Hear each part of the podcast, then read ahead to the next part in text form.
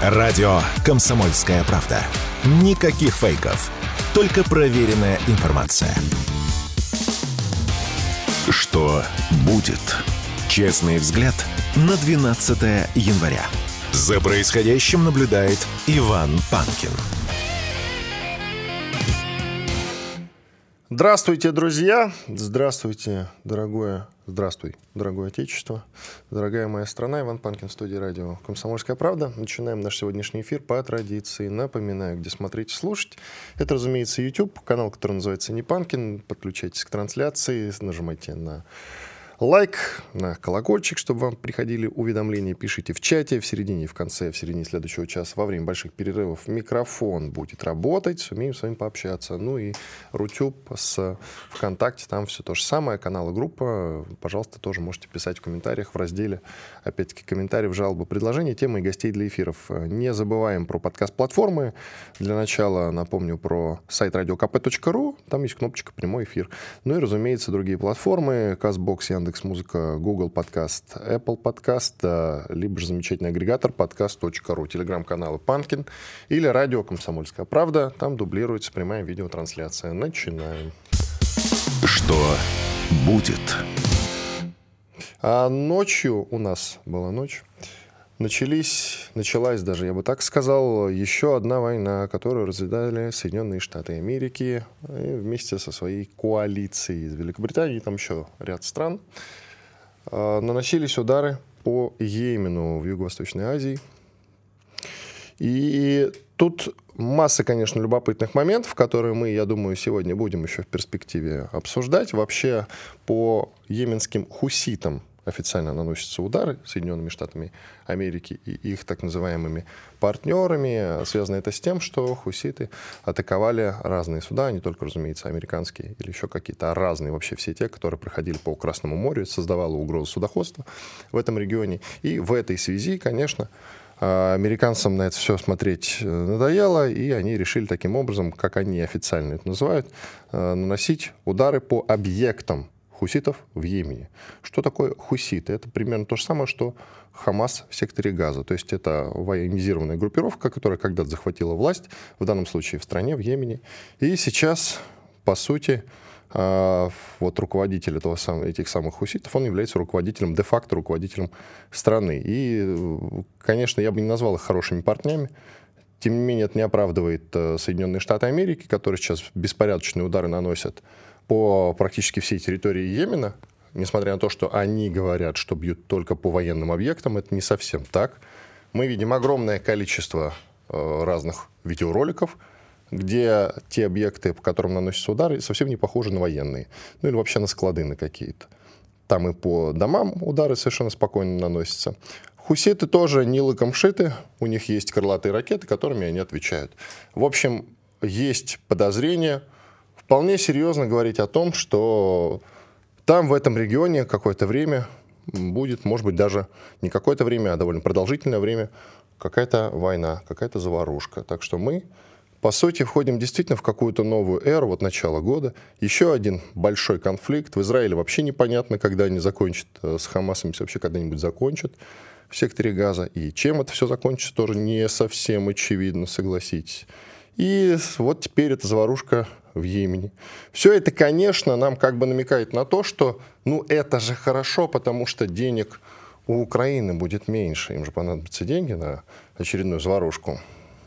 Это мы сегодня обсудим с экспертами, насколько все серьезно в этом смысле. Но да, еще больше инспекторов отправились на Украину вот совсем недавно, которые контролируют те средства, которые поступают от западных партнеров.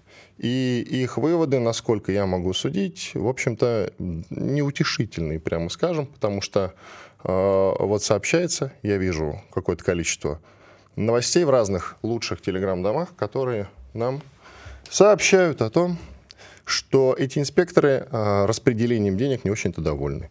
Вот действительно. Тут и Зеленский же э, уже дошел до того, что поехал по странам Балтии, посетил все страны Прибалтики, и там ему дали какое-то количество денег, выделили несколько сотен миллионов долларов. Это, ну, буквально там, может быть, на неделю ведения боевых действий, но тем не менее э, с миру по нитке, съездил, насобирал какое-то количество. Так что вот еще неделю, еще на неделю у него денег хватит. Потом еще куда-нибудь съездит. И интересное заявление прозвучало, допустим, от руководства Эстонии, они выступают, вы только вслушайтесь в это, выступают за то, чтобы разрешить ВСУ наносить удары по России западным оружием. Это слова президента страны Алара Карси. И кроме того, Эстония в перспективе, в какой не уточняется, предоставит Украине долгосрочный пакет помощи на сумму более 1 миллиарда долларов. Откуда у Эстонии такие деньги? Загадка даже для коллег президента страны Алара Карси. Вот такие дела. Тем временем тот самый нашумевший законопроект о мобилизации э, на Украине отозван с, с рассмотрения Верховной Рады Украины, возвращен на доработку, об этом заявил глава фракции «Слуга народа» Давид Рахами. Вы все его прекрасно помните, это тот самый человек, чувак в кепке с переговоров, вы помните его прекрасно, который еще совсем недавно как раз рассказал, что когда в Стамбуле уже дело в шляпе было по поводу переговоров, в общем-то дело шло к заморозке конфликта в самом еще начале э, специальной военной операции, э, приехал Борис Джонсон и сказал, нет, давайте дальше воевать. И вот как раз об этом нам поведал вот этот самый Давид Арахами. И сейчас он же один из инициаторов, по сути, того, что отозвали на доработку вот этот самый нашумевший законопроект. Выяснилось, что исправленный уже текст оказался хуже изначальной версии и вдобавок содержит серьезные коррупционные риски. Такое только на Украине может быть, согласитесь. В Херсоне демонтировали бюст поэта Владимира Маяковского. Отдельная песня, конечно. Что конкретно э, Украине и Херсону сделал Владимир Маяковский, не совсем понятно, но памятник был установлен у лицея журналистики, бизнеса и права. Там на Сретенской улице, вот я читаю эту новость замечательную, и его теперь демонтировали. Я надеюсь, не успеют переплавить, и мы его поставим, вернем со временем на место. Почему мы вот сейчас беспокоимся, в кавычках, разумеется, за то, что у американцев закончатся деньги для того, чтобы отправлять их на Украину, для того, чтобы поддерживать Украину. Блумберг пишет, что администрация Байдена поддерживает передачу Украине замороженных российских активов на 300 миллиардов долларов. Те самые российские активы, которые после начала специальной военной операции, золотовалютные резервы, были заморожены в разных иностранных банках. И вот сейчас, наконец, э, Байден говорит, что э, нужно эти деньги уже собрать, нужно принять это решение и, наконец, отдать их Украине, уже не заморачиваться по поводу э, печатания новых денег своих и, от, и отправки их на Украину. Давайте просто передадим деньги русских украинцам. И чем это грозит? Это грозит тем, что репутация доллара в мире может пошатнуться. Но Байдена, судя по всему, как пишет Блумберг, это почему-то не смущает. Сейчас Белый дом пытается заручиться поддержкой в Конгрессе для продвижения, для продвижения вот этого соответствующего законопроекта. И там же, в Конгрессе, почему-то Байден не удосужился согласовать свои удары по Йемену, о которых я вам рассказывал в самом начале нашего сегодняшнего эфира. То есть, по сути, он э, вот это решение принял в обход Конгрессу, без согласования с ним. Мне пофигу на ваше мнение, это переводится так. Ну или забыл, просто такое тоже может быть.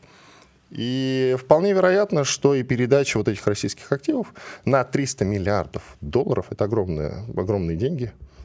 А, и вот эти огромные деньги, вполне вероятно, действительно, друзья, могут уйти Украине. Это, конечно, это, конечно, вам не, не 200 миллионов долларов от Эстонии, это сумма, которая на самом деле меня лично, честно говоря, смущает и пугает. Будем надеяться, что до этого не дойдет, и что ну, умные люди, а в Америке их много, они там еще остались, они все-таки отговорят товарища Байдена от принятия такого решения. Эти разговоры, они, в принципе, бесконечные по поводу того, что да, давайте все-таки наконец наконец, вот эти деньги, они из уст разных иностранных политиков звучат. Давайте переведем Украине вот эти деньги, которые мы в свое время заморозили. Но в то же время всегда вот эти горячие головы попадают под холодный душ, и деньги остаются в банках и ждут своего часа. А, что будет, когда этот час наступит? А этот час это означает, что специальная военная операция когда-нибудь закончится. И вот уже после этого можно будет принимать какие-то конкретные решения. Либо разморозить и вернуть России, что будет наиболее разумным шагом. Ведь, по сути, замораживались-то они для того, чтобы не помогать России э, осуществлять продвижение на Украине. Вот это была официальная версия. Соответственно, а, в силу того, что специальная военная операция закончилась, и закончилась она успешно для России, можно эти деньги разморозить и вернуть. Смысла-то в этом никакого нет. А если их отдать Украине сейчас, то это действительно нанесет большой ущерб, большой довольно-таки урон по э, той самой репутации доллара, которая, ну, по словам того же экономиста Хазина, уже давно растаяла, и совсем скоро доллару придет конец. Конец пока что не наступает, но будем надеяться, что в скором времени так или иначе доллар сам себя, может быть, и похоронит. И еще кое-что интересное из э, путешествия Зеленского, вот упустил этот момент, из путешествия Зеленского по странам Балтии. Э, там почти все, почти все э, прибалтийские политики, ну, по сути, это одно государство, троебалты их можно называть, они в этом смысле едины, они выступают сейчас за то, чтобы э, Украина использовала все возможности, любые возможности для победы над Россией. То есть в том числе, насколько я понял, и применение ядерного оружия. Без иронии. Радио «Комсомольская правда». Срочно о важном. Что будет? Честный взгляд на 12 января. За происходящим наблюдает Иван Панкин. Продолжаем эфир. К нам присоединяется военный корреспондент из Донецка Александр Матюшин, телеграм-канал «Имперский анархист». Саша, я тебя приветствую. Да, привет, Вань. И у меня первый к тебе вопрос. Э, и вот из последних новостей ты собрался на фронт.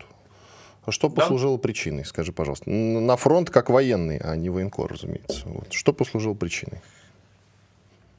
Ну, что послужило причиной? А, предложение, хорошая а, компания, да, и самое главное, конечно же, командир.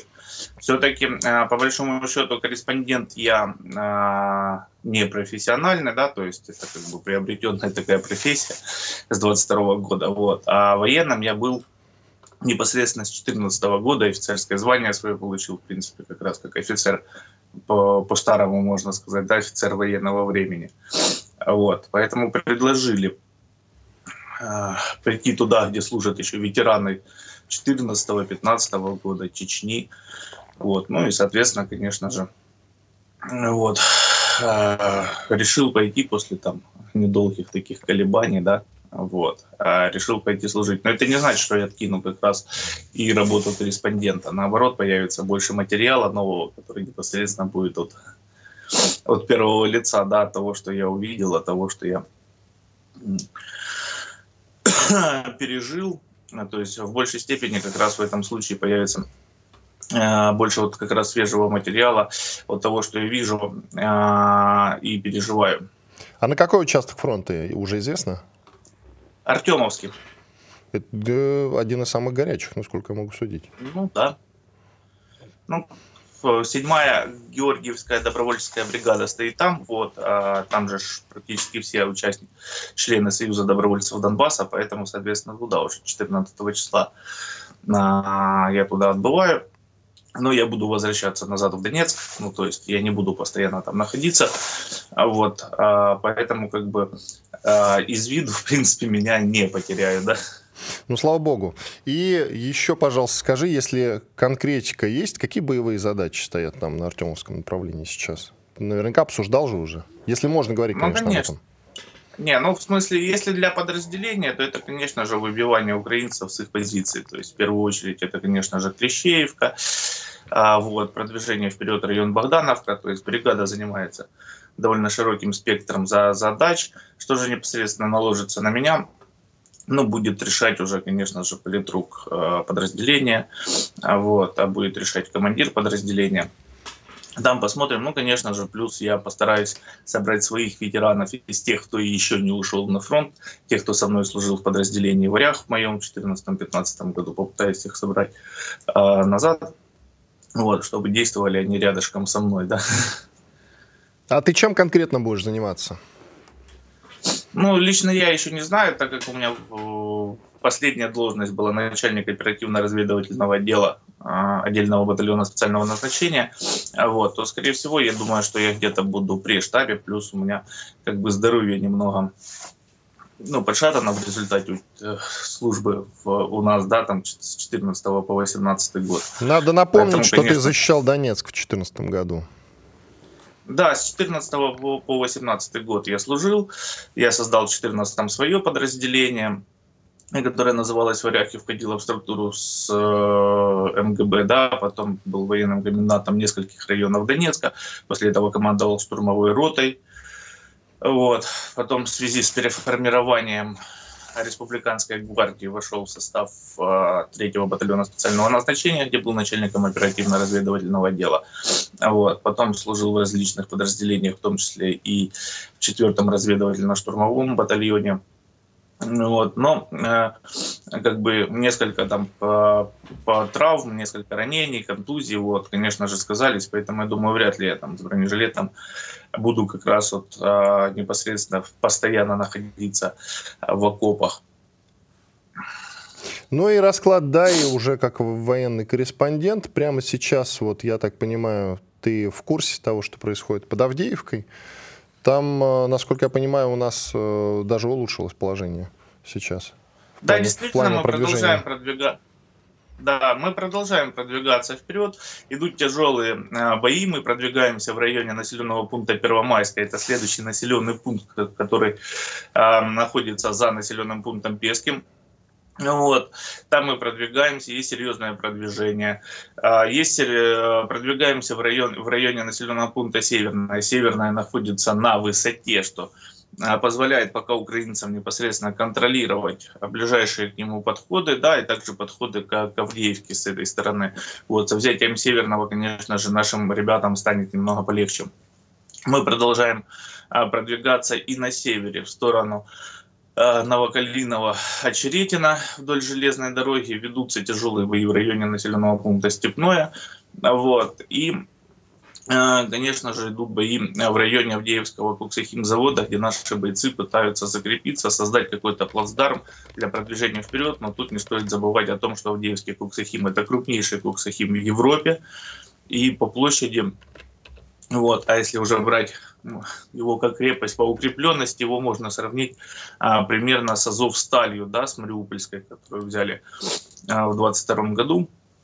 Тогда ее взяли в результате блокады. Сейчас, судя по всему, придется ее штурмовать. Там также множество подземных ходов в Авдеевском, коксохимии и все остальное.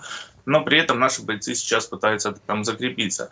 Вот. А серьезные подвижки у нас есть и под Маринкой, да, где после взятия Маринки мы перешли в наступление в сторону Георгиевки, а также в районе населенных пунктов Победа и Новомихайловка. Вот как раз на Новомихайловке, которую мы уже охватили в полукольцо, вот. А, мы входим непосредственно на окраины самого населенного пункта, в район так называемых ферм. Вот. А в районе Победы мы также крошим опорники украинские, ну и, соответственно, уже самой Георгиевки, где мы заняли, а, пусть и не такой небольшой плацдарм, как церковь, да, которую украинские бойцы постоянно пытаются FPV-дронами уничтожить.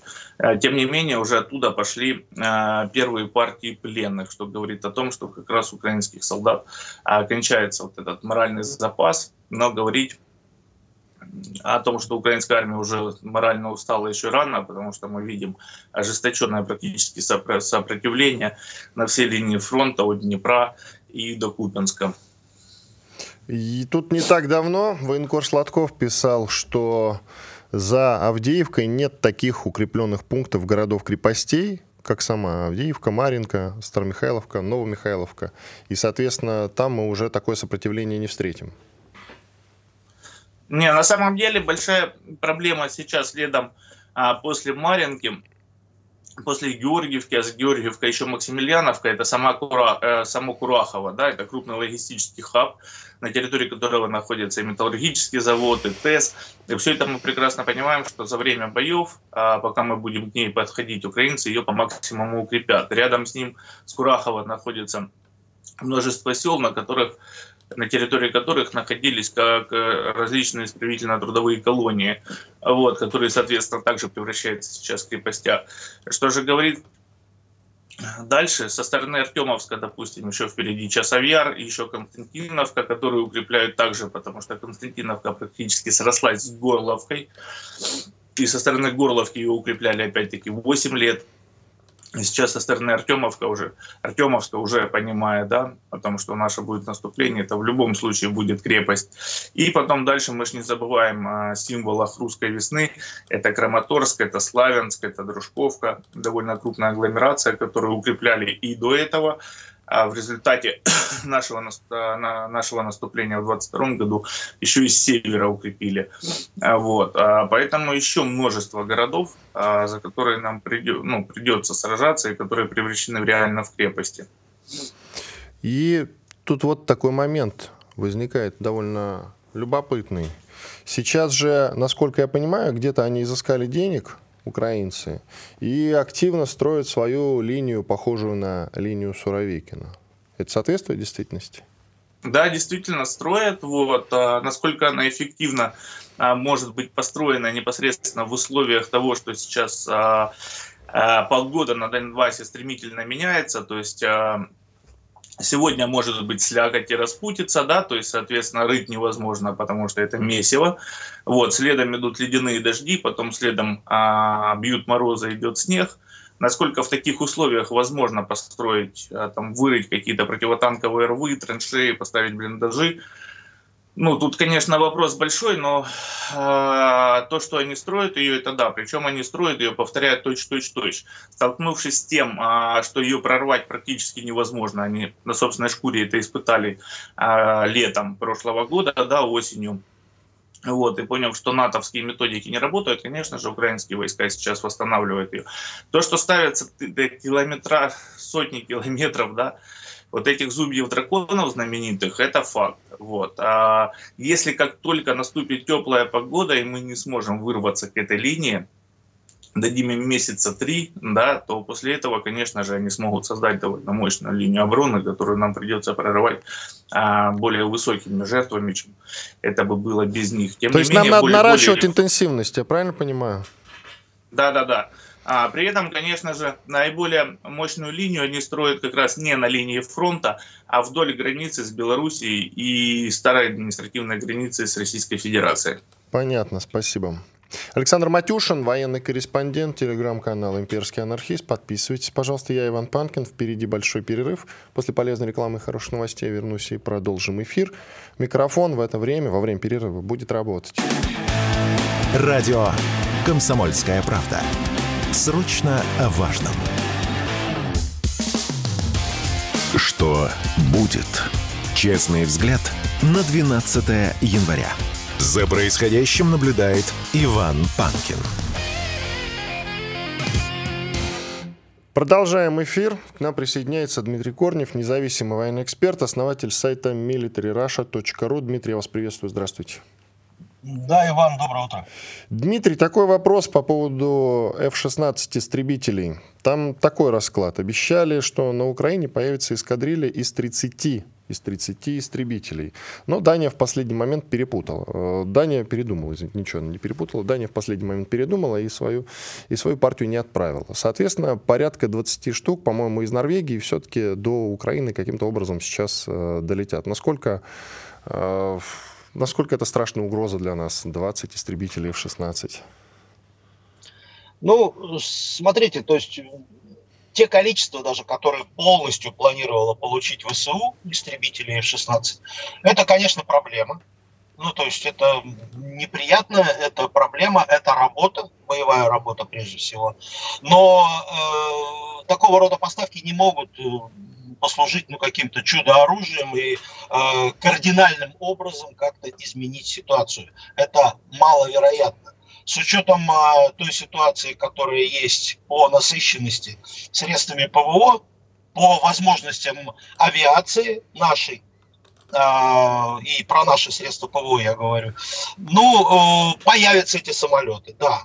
Э, увеличится количество запусков ракет воздух-земля, по нашим целям. Возможно, увеличится. Плюс там, да, там они сейчас там получат из Франции партию ракет, дополнительную SCALP-EG. А, скорее всего, эти самолеты не появятся над линией соприкосновения. Надо вот это тоже понимать. Они будут действовать из тыла. То есть использоваться будут как стартовые платформы и будут использоваться как системы противовоздушной обороны э, ВСУ. Э, в таком раскладе, ну, их воздействие, ну, конечно, увеличится расход боекомплекта наших зенитных комплексов, э, увеличится количество пусков ракет нашими самолетами на большое расстояние и среднее расстояние. До воздушных боев, я думаю, что в ближайшие, ну, не знаю, там, несколько месяцев, полгода, может быть и год, вряд ли дело дойдет. Ну, кроме, может быть, каких-то совершенно экзотических ситуаций, когда кто-то там из э, молодых горячих пилотов ВСУ вдруг решит э, совершить какую-то смертоубийственную акцию. Вот, то есть, ну, да, это неприятно, но это не глобально не поменяет исход боевых действий. А чтобы поменяло исход, сколько им нужно истребителей? Ну, смотрите, тут вопрос сложный. Назывались цифры в 150 и даже в 200, э, самолет, там, в 300. Но здесь вопрос-то такой, что, ну, э, если они получат даже там более 100 истребителей, допустим. Кстати, технически, да, это возможно. То есть запасы в Соединенных Штатах самих, они позволяют поставить сколько угодно. Э, и F-16, и других самолетов. Ну, F-18 сейчас обсуждается, допустим. Вот. Э, Проблема в том, что, ну, во-первых, надо да, подготовить такое количество пилотов. Это невозможно даже за полгода сделать. Во-вторых, э, надо обеспечить это все э, вооружением, вот этот флот, так скажем, новый воздушный флот ВСУ. А дальше, это нужно обеспечить э, управлением, целеуказанием, разведкой, в конце концов, то, не знаю, взаимодействие выстроить. То есть это возможно ну, наверное, только в дальней перспективе временной. И вот если такое случится, конечно, это будет ну, серьезная проблема. Опять же, ну, смотрите, мы же не будем сидеть и ждать, э, когда ВСУ освоит свои э, свой новый воздушный флот, если это случится. Ну, во-первых, мы будем предпринимать усилия для того, чтобы это не случилось в том числе дипломатические. А, во-вторых, мы, ну, вероятно, если что-то подобное начнет происходить, то мы будем менять нашу стратегию и тактику, скорее всего. То есть мы постараемся сделать так, чтобы ВСУ эти самолеты все-таки не получило. И еще одна дискуссия, которая сейчас развивается в интернетах и лучших телеграм-домах, она посвящена окончанию танковой эры. То есть многие эксперты действительно с появлением дронов хоронят э, танки, как вообще участника боевых действий, скажем так. Вы что скажете? Может, рановато? Ну, я думаю, что совершенно точно рановато хоронить танки, то есть э, слухи об, об их смерти, скажем так, Сильно как преувеличены. Да. да, да, сильно преувеличены, безусловно. Ну, смотрите, э, малые ФПВ-дроны танкам угрожают постольку поскольку. То есть, если выстроить, э, несколько изменить тактику применения танков, то есть если танки будут э, наступать ну, или вести боевые действия в одних порядках с зенитными системами, с зенитными комплексами, а зенитные комплексы, соответственно, подтянутся для того, чтобы организовать борьбу с дронами, ну, то есть там, да, там тоже потребуются доработки определенные и изменения тактики применения.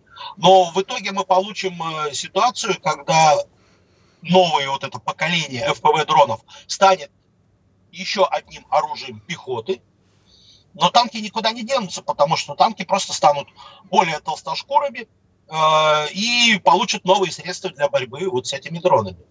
Вот, собственно, и все. То есть будет развива... еще один виток развития вот, э, наземной техники. Хорошо, по-другому поставим вопрос. Для Украины, может быть, э, танковая эра окончилась с появлением наших ланцетов, дронов «Камикадзе»?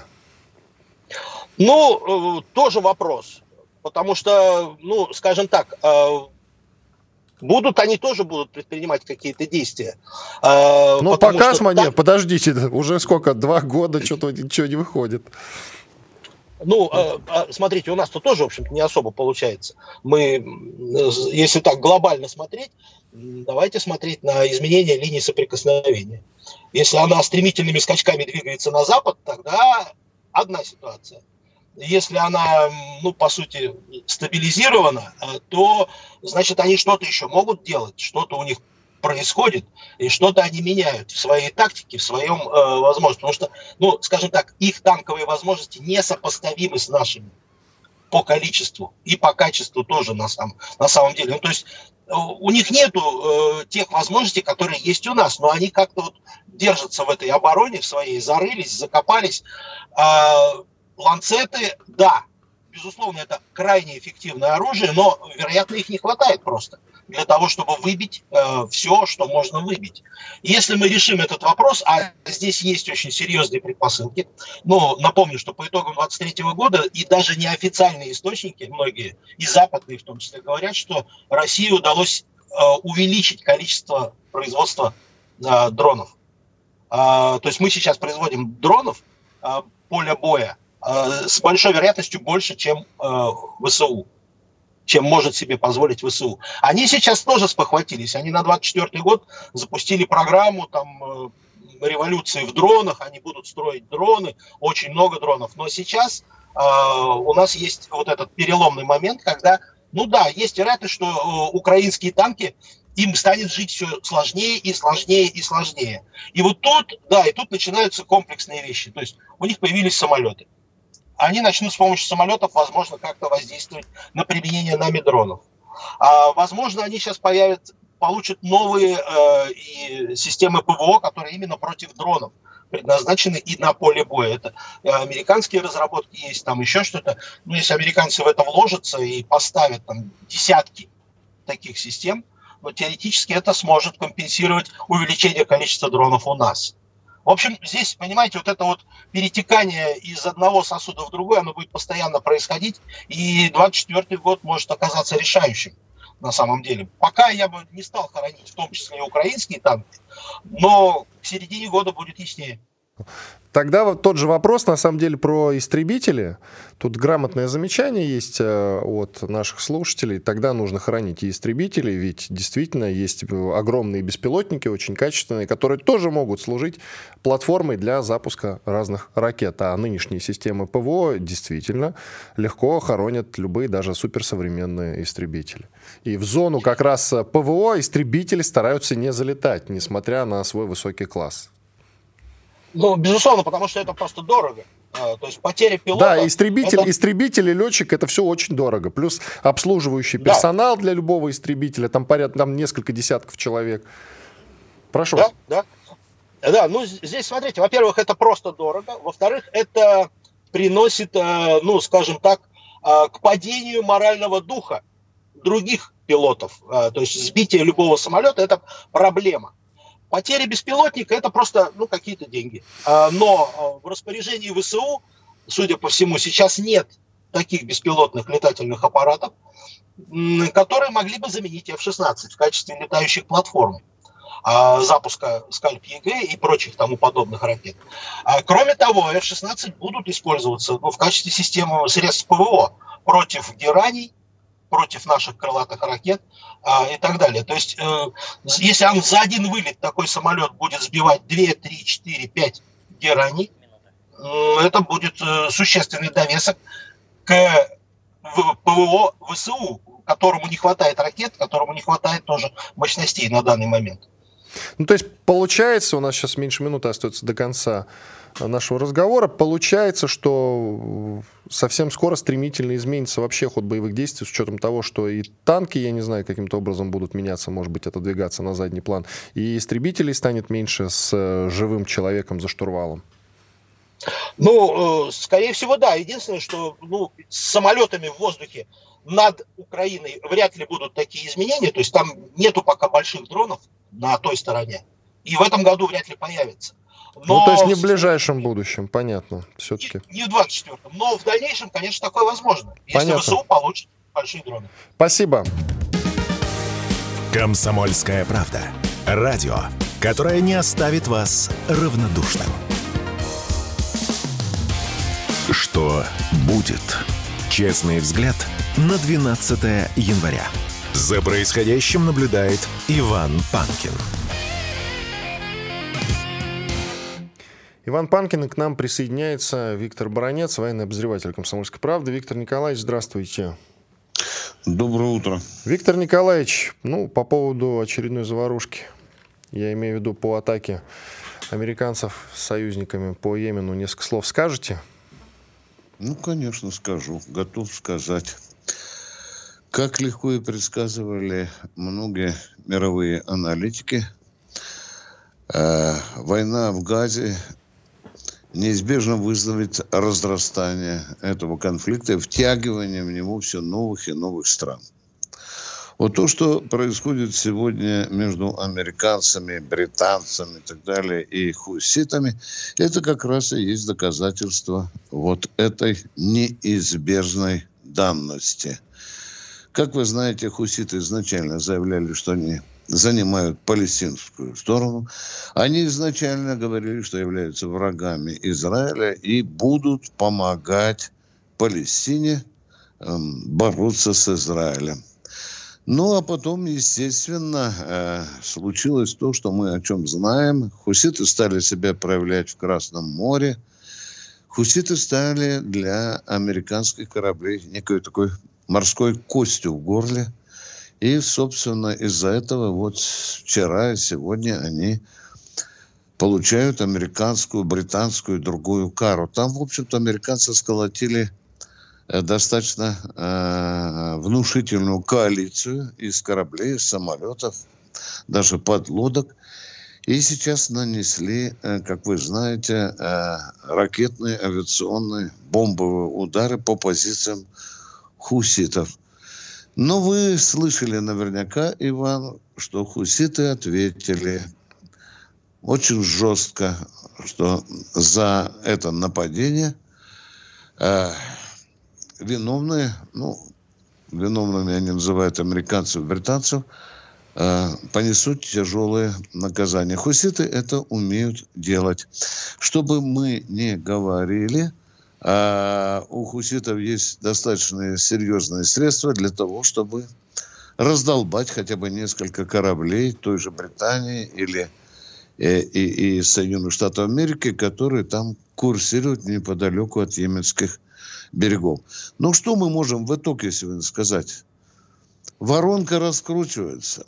Конфликт, казалось бы, такой локальный. Э, Израиль, Газа, Палестина, да, а он, эта опухоль начинает разрастаться, захватывать все новые территории. И температурка в этом регионе нарастает достаточно серьезно. А теперь посмотрите, загибайте пальцы – для, Укра... для что для Соединенных Штатов сегодня важно? Ага, Украина. Что там важно для них? Израиль, да, вы знаете, мечется, Блинкен не знает, куда уже к кому забегать. Тут разгорается конфликт с хуситами, да, а там, а там немножко начинает дымиться и, и, и дальневосточная проблема для Соединенных Штатов Америки. В общем-то, Соединенные Штаты Америки очень гениально плодят себе врагов. И я не знаю, чем там думают в Пентагоне. Сумеют ли они воевать на три, на четыре, а может быть еще и на шесть фронтов. Ну, это мое субъективное видение. Виктор Николаевич, тут э, вызвал неудоумение среди нашей аудитории новость о том, что крылатыми ракетами бьют хуситы. Откуда у них крылатые ракеты? Вот это очень интересный вопрос, и э, надо на него отвечать честно и прямо. У хуситов есть очень много союзников. Не, может, мы им, мы им дали, может быть. Нет, э, э, Иван, у нас пока свои ракеты пригодятся, у нас слишком много забот, э, забот на Украине. Естественно, не надо стесняться э, и говорить, конечно, за спиной хуситов стоит Иран. Об этом уже во, во, во весь голос заявляет и, и американская разведка. Да, и вы знаете, и хуситы перестают уже э, стесняться того, что у них есть очень серьезный покровитель. Я посмотрел на эти, я и на ракеты, на другие посмотрел, которыми там британские бомбардировщики там работали по, по э, позициям хуситов. Там очень есть серьезные ракеты, достаточно в общем, с наворотами, с ЖПСами, с лазерным наведением. Ну, посмотрим, как говорится, что будет в итоге. Но хуситов так просто на колени не поставят. Вы знаете, я раньше думал, что некая такая артель вооруженная 40 лет без урожая, да, но собрались там некие такие пустынные партизаны, у которых там, кроме оружия, рогатина, может быть, еще пистолет какой-нибудь буржавик. Нет, это достаточно серьезное вооруженное формирование, за спиной которых стоит не только Иран, Иван. А я кто еще? Я думаю, что там есть и Саудовская Аравия. Ну, то есть, по сути, Иран и Саудовская Аравия руками хуситов йеменских сейчас воюют с коллективным Западом. Если бы тебе хочется прибегнуть к такому образу, то я, то я соглашусь. Нет, ну хорошо, вы можете свой да. образ нарисовать, Виктор да, Николаевич. Да, не, Может, не, неудачно я выразился. Нет, у хуситов есть своя э, личная цель. Э, они ненавидят властвование американцев вот в этом регионе. Они сразу же, с первого дня Палестино-Израильской войны, они сразу заявили, что они на стороне Израиля. И, внимание, как только евреи полезли в Газу, то первыми союзниками стали в Газе стали прежде всего хуситы. Они этого не, не скрывали. Ну, а теперь мы знаем, что они достаточно серьезно потрепали некоторые суда. Не будем говорить там военные корабли американские, которые заходили. Собственно, этим и была вызвана необходимость Байдена собрать некую коалиционную компашку. Я просто не знаю, а как там хуситы Нидерландам мешают? Вот Байден объявил, что в этой... Нидерланды в тоже этой, участвуют да, сейчас в бомбардировке, да. Да, да, да, да. Что, как же это вот влияет их на национальные интересы? На... Ну, вы знаете, э, есть такой американский принцип, э, как, как в нормальной банде. Чем больше ты замочишь на свою сторону, завлечешь союзников, тем грозневознее ты выглядишь. Ну, я думаю, что у хуситов найдется средства для того, чтобы, в общем-то, зуб за зуб отомстить тем же, тем же Нидерландам. Они это умеют делать и не только с помощью ракет. Хуситы, как я понимаю, пока предварительно не уступают другим на букву Х, Хамасу. И в этой связи возникает вопрос, а будет ли какая-то сухопутная операция, как вы считаете? Или только ракетами пока будут бомбить по Йемену? У меня такое впечатление, э, что американцам не очень хочется терять своих э, солдат э, вот где-нибудь там в пустынях Йемена. Они вот нанесли вот такой, скажем так, ракетно-авиационный удар, но это же, Иван, затребует новые силы, новые подразделения. Снова нужно высаживать там пехоту, солдат нужно пускать ими, и значит нести потери, значит тащить гробы в Соединенные Штаты Америки. Американцы не любят этого. Они, у них есть, они исповедуют один очень интересный принцип. Да? Чем больше бомб, тем меньше солдатских смертей. Ну, я не работаю в комитете начальников штабов э, Соединенных Штатов Америки. Я думаю, что они сейчас посмотрят на результаты своих ударов и на поведение, на поведение хуситов. А тому, возможно, Иван, хитрыми руками своих сторонников на континенте, ну, в регионе, да, американцы это умеют делать, сколотят какую-нибудь небольшую армию, и, и направит туда. Дам им бабла немеренного по самые ноздри. Да, там есть еще и сторонники Соединенных Штатов Америки, которые за хорошие деньги готовы повоевать, э, повоевать с хуситами. Я думаю, что ситуация может повернуться вот в эту сторону. Уточните, ведь э, боевые задачи не выполняются же только за счет ракет, да, без пехотинца, не так ли? Ну, безусловно, безусловно. Тут же нужно посмотреть на концепцию боевых действий, которые задумают, в общем-то, изобрести американцы. То, что им хочется закосить хуситов, чтобы они им там не мешали э, ходить на подлодках, на кораблях и так далее. Это, это совершенно понятно. Американцы хотят убрать эту угрозу. И прежде всего самую главную угрозу – ракеты хуситовские, которые достают до американских кораблей э, и в проливе, и в море, и, и, и, так далее. Вот, вот эту угрозу, если не уберут, потом схема боевых действий, я думаю, приобретет другой характер. Ну, то есть это все надолго, да? Я думаю, что да, ведь разворошили же не только э, Йемен американцы разворошили, они же разворошили вообще-то целый регион. Там, Иван, значит, с маленькой такой региональной войны может получиться континентальная. Почему? Потому что, посмотрите, в этой драке за Африку, ведь стороны, а, африканские страны, ведь занимают разные позиции. Есть ярко выраженные антиамериканские, есть и, и, и страны, которые и боятся Соединенных Штатов Америки, и готовы на цирлах выполнять все их задачи. В общем-то, я вам скажу, такой э, запах пороха э, над еще недавно спокойной Африкой, он начинает все больше и больше витать. И запах этот американский, прежде всего. Спасибо большое. Виктор Баранец, военный обозреватель «Комсомольской правды», полковник в отставке, был с нами на связи. Благодарим его за участие в нашем эфире. Сейчас нас ждет большой перерыв. В начале следующего часа в 9.03 конкретно я вернусь в эфир. Продолжим наш разговор. Еще много интересных экспертов и много интересных тем.